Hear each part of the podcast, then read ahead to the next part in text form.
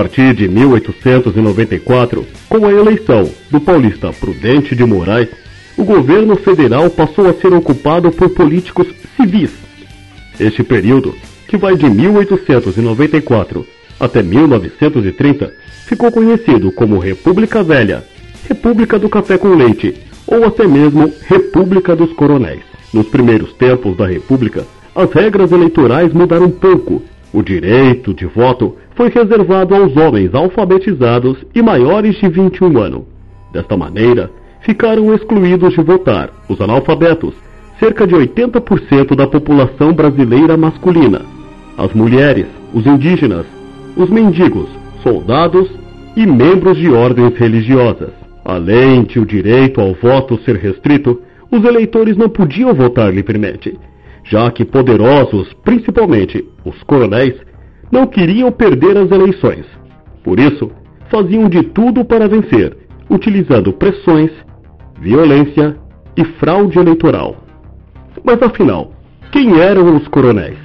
No Império, coronel designava o posto mais alto da Guarda Nacional e também o chefe político da cidade. Na República, quando a Guarda Nacional perdeu a importância, o coronel passou a designar o chefe político, que geralmente era um fazendeiro. O sistema de dominação e aliança dos coronéis foi chamado de coronelismo. Durante a Primeira República, muitas pessoas que trabalhavam para coronéis eram exploradas, recebendo pagamentos miseráveis. Por vezes, os coronéis também favoreciam alguns grupos sociais, oferecendo empregos, alimentos, remédios, roupas, uma vaga na escola ou um leito de hospital, serviços públicos, dos quais eles faziam uso para dizer que eram benefícios à população. A concessão de favores ficou conhecida como clientelismo, ou seja, conceder favores do Estado como se fossem seus, só para aqueles seus amigos. Em troca desses favores, os coronéis exigiam sempre algo em troca, como por exemplo, o voto nos candidatos de sua preferência. Desse modo, conseguiam eleger prefeitos, governadores, vereadores, deputados, senadores e influenciar a escolha do presidente da República. Quem se negasse a votar nos candidatos dos coronéis perdia seus favores e poderia sofrer as consequências com enorme violência. Os jagunços do coronel, seus sicários armados, que trabalhavam para os fazendeiros. Assim, as pessoas que dependiam dos coronéis ficavam numa situação difícil. Ou os obedecia, ou eram mortos pelos sicários. Como dizia a expressão popular, aos amigos do coronel, deem-se pão. Aos inimigos do coronel, paulada. Essas pressões eram possíveis porque o voto era aberto, ou seja, os eleitores declaravam publicamente e muitas vezes na frente do coronel o nome do seu candidato, escreviam em um papel ou copiavam conforme as ordens do coronel. Esse voto controlado ficou conhecido como voto de cabresto. Cabresto, aquilo que usamos na frente dos cavalos para guiar o caminho deles. Assim, esse tipo de eleição era chamado de curral eleitoral ou voto de cabresto. Os eleitores, assim, são comparados com animais que obedecem ao seu senhor, o coronel.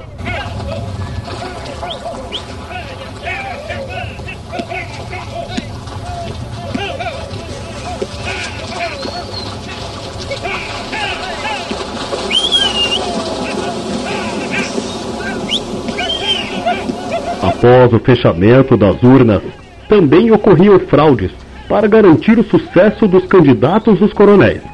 Exemplos de fraudes era a falsificação de documentos de eleitores, a utilização de nomes de eleitores que já haviam morrido, além do furto e violação das urnas, que eram caixas de madeira, e o voto era escrito em um papel.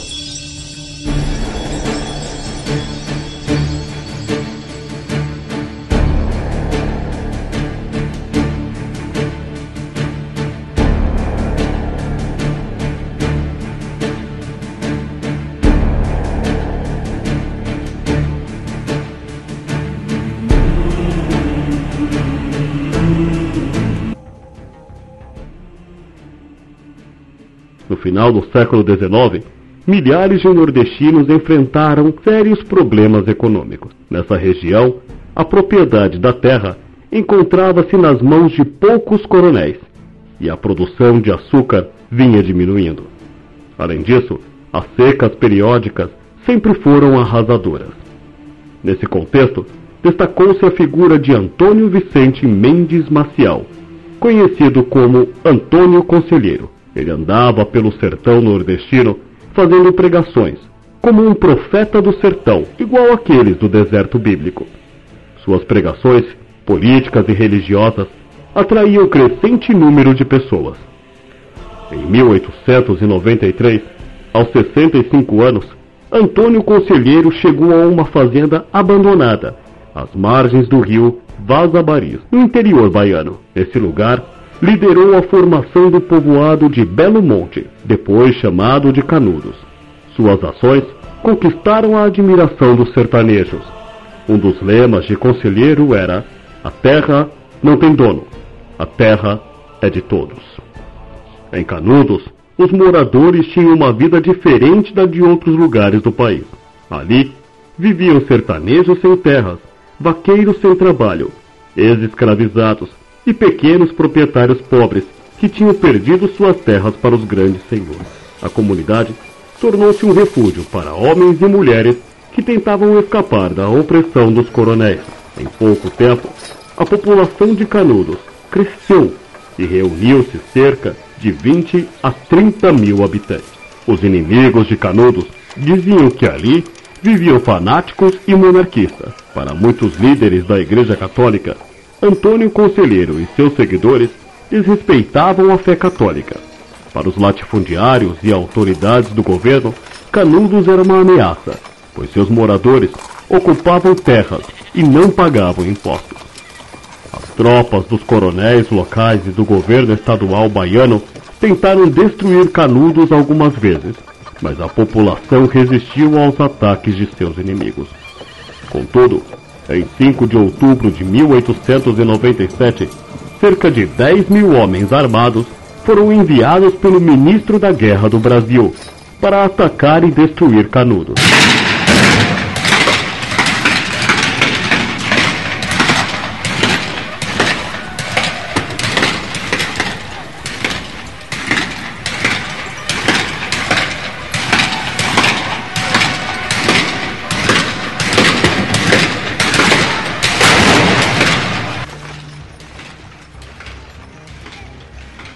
A grande maioria dos moradores morreu defendendo sua comunidade, numa das lutas mais trágicas e vergonhosas da história da República. Os poucos sobreviventes da terrível batalha foram arrastados para o lado de fora e tiveram suas gargantas cortadas. A Guerra de Canudos foi tema do livro Os Sertões, do escritor Euclides da Cunha. Esse livro, publicado em 1902, alcançou grande sucesso e logo se tornou um clássico da literatura brasileira.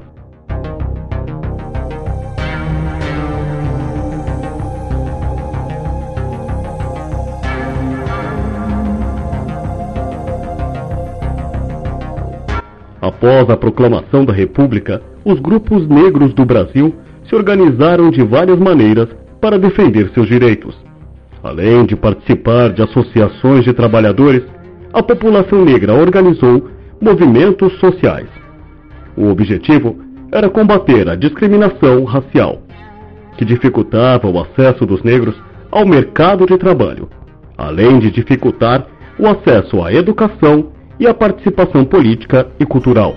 Pensem, se ainda hoje esses problemas existem no Brasil, eles eram ainda piores nos primeiros anos da República, uma época fortemente influenciada pela escravidão, que tinha sido abolida havia pouco tempo. Os movimentos sociais, organizados por negros, mobilizaram libertos e ex-escravos e seus descendentes. Dentre as muitas contribuições desse movimento sociais, prestavam assistências aos seus membros e promoviam atividades culturais e de recreação.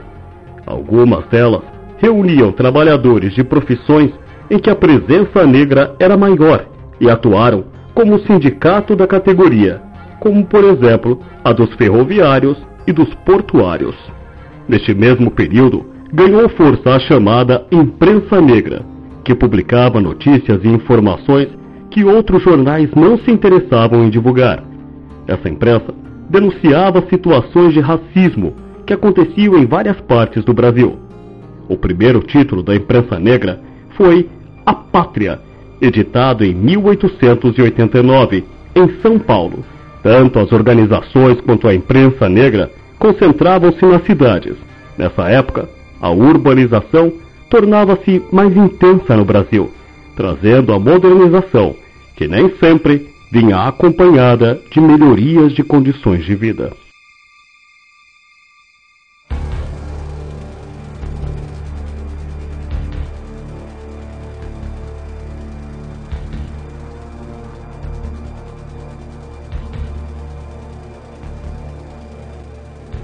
Coronelismo funcionava por meio de alianças entre os coronéis com o objetivo de eleger os candidatos de sua preferência, como o presidente do estado, o atual chamado governador, depois de eleito, o governador retribuía o apoio dos coronéis, com verbas e benefícios para seus correligionários, realizando a nomeação de cargos e a construção de obras públicas. Esse esquema de alianças regionais foi ampliado para nível federal Nesse sentido, o fazendeiro paulista Campos Sales, que também foi presidente do Brasil, foi um dos responsáveis pela criação da política dos governadores. Ele foi o segundo presidente civil da República, ocupando o cargo de 1898 a 1902.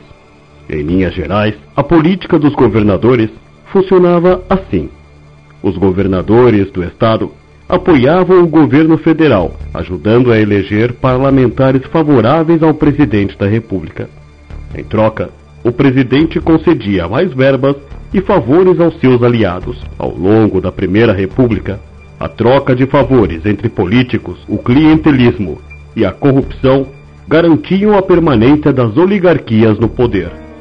Nessa época, não existia uma justiça eleitoral independente.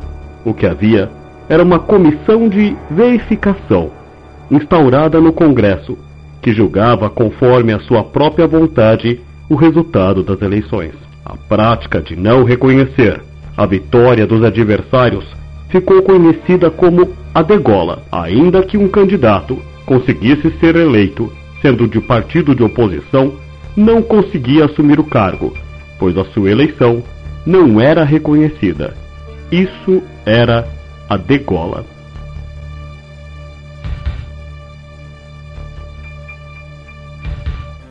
Além do café, a borracha se destacou na economia brasileira da Primeira República. Produzida com o látex extraído das seringueiras, a borracha tornou-se um produto de grande procura nos países industrializados, sendo utilizada especialmente para a produção de pneus. A maior reserva de seringueiras do mundo estava naquele momento na Amazônia brasileira. Naquele período, o Brasil passou a suprir quase toda a demanda mundial por borracha. Foi o momento do auge da borracha. No período em que Rodrigues Alves governou o Brasil, entre 1902 e 1906, a população do Rio de Janeiro, que era a capital da maior cidade do país, enfrentava graves problemas sociais. Além da pobreza e o desemprego, havia também epidemias de febre amarela, peste bubônica e varíola, que matavam milhares de pessoas todos os anos. Desde os primeiros governos republicanos, estava sendo elaborado um projeto de reforma urbana, visando transformar o Rio de Janeiro no que chamavam de capital do progresso. A cidade deveria, assim, transmitir uma imagem moderna da jovem República Brasileira. Por isso, em 1904, realizaram-se diversas obras públicas na cidade. Alargaram-se ruas no centro, construíam-se avenidas, como por exemplo a atual Avenida Rio Branco. Ampliava-se o abastecimento de água e a rede de esgoto. Remodelou-se o porto do rio. Muitos cortiços do centro foram demolidos e seus moradores, desalojados, passaram a viver em barracos nos morros e em outros bairros do subúrbio. Além de embelezamento arquitetônico, alegava-se que um dos objetivos da reforma da capital era combater as epidemias. Por isso, em 1904, o médico sanitarista Oswaldo Cruz, diretor de saúde pública, convenceu o presidente Rodrigues Alves a instituir uma lei que tornava obrigatório a vacinação contra a varíola. No entanto, a população não foi esclarecida sobre a importância da vacinação. Além do medo de tomar uma injeção, diversos setores da sociedade eram contrários à vacinação, pois consideravam que as aplicações de injeções em mulheres era algo imoral. Diziam também que essa lei não respeitava a liberdade individual. A demolição dos cortiços, a vacinação obrigatória e a impopularidade do governo contribuíram para a explosão de uma revolta popular que tomou conta das ruas cariocas. Entre 10 e 16 de novembro de 1904. Esse episódio ficou conhecido como Revolta da Vacina. A oposição política tentou tirar proveito da situação para derrubar o presidente da República, mas não conseguiu. O governo dominou a revolta, na qual um número grande de pessoas morreu e muitas outras foram feridas. Mais de 400 homens e mulheres foram presos e deportados para o Acre, recém-incorporado ao território brasileiro e utilizado como prisão.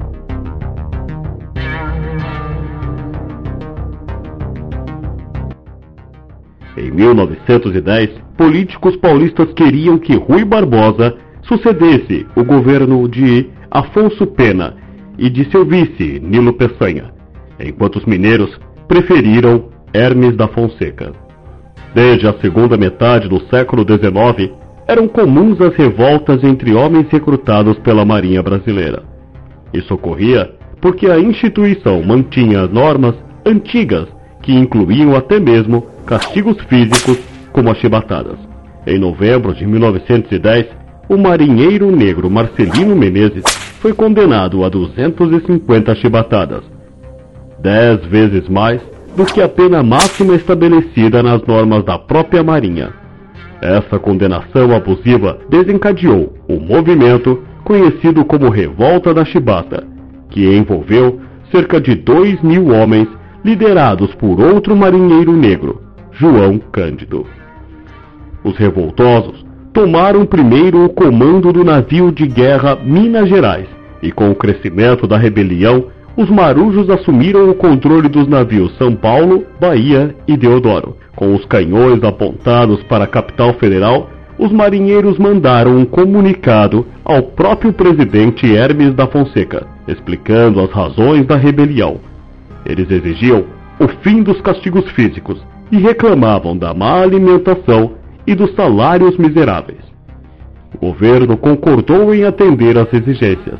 Rapidamente, os deputados aprovaram um projeto que acabava com as chibatadas e anistiava os revoltosos. Mas, quando a situação ficou sob controle, o governo expulsou os marinheiros rebeldes e mandou prender os líderes da revolta. Diante da traição do governo, em 9 de dezembro, os marujos iniciaram outra rebelião.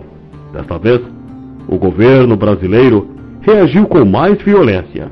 Dezenas de marinheiros foram mortos centenas foram presos e enviados para a Amazônia, e mais de mil foram expulsos da Marinha.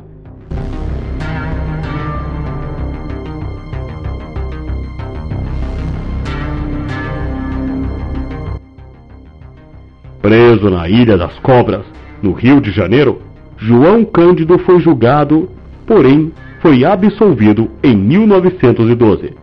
Na memória popular, ele é lembrado como o Almirante Negro, que acabou com as chibatadas na Marinha do Brasil. Os trabalhadores negros, após a abolição da escravidão, mantiveram-se nas mais diversas atividades produtivas. Tornaram-se assalariados, trabalhando tanto no campo quanto nas cidades. Conviveram em vários lugares com imigrantes que chegavam ao país. A inserção dos negros no mercado de trabalho foi dificultada pela ausência de políticas públicas voltadas para essa população após a abolição. Homens e mulheres negros não foram compensados pelos danos causados pela escravidão. Os governos republicanos não se empenharam em promover acesso à educação e à terra para a população negra. Além disso, os negros enfrentavam o racismo que prejudicava sua integração à cidadania ao mundo do trabalho. Eis a questão: com tanta mão de obra de ex-escravos, qual seria a razão principal para se trazer imigrantes da Europa? Um dos fortes disso é o argumento sobre o branqueamento da população brasileira. A ideia de que se a população se miscigenasse para se tornar cada vez mais branca, o país prosperaria. A injustiça e o racismo prevaleceu sobre as condições sociais.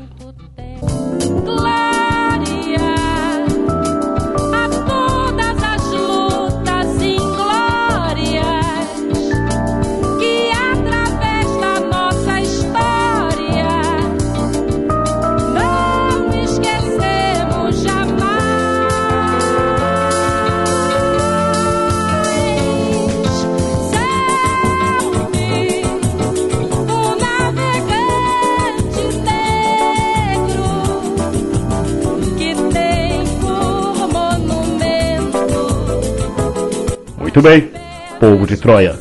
Eu espero que as anotações tenham esclarecido algumas coisas para vocês. Não se esqueçam de seguir com o portfólio, que é um outro vetor dos nossos estudos. Até a próxima audioaula.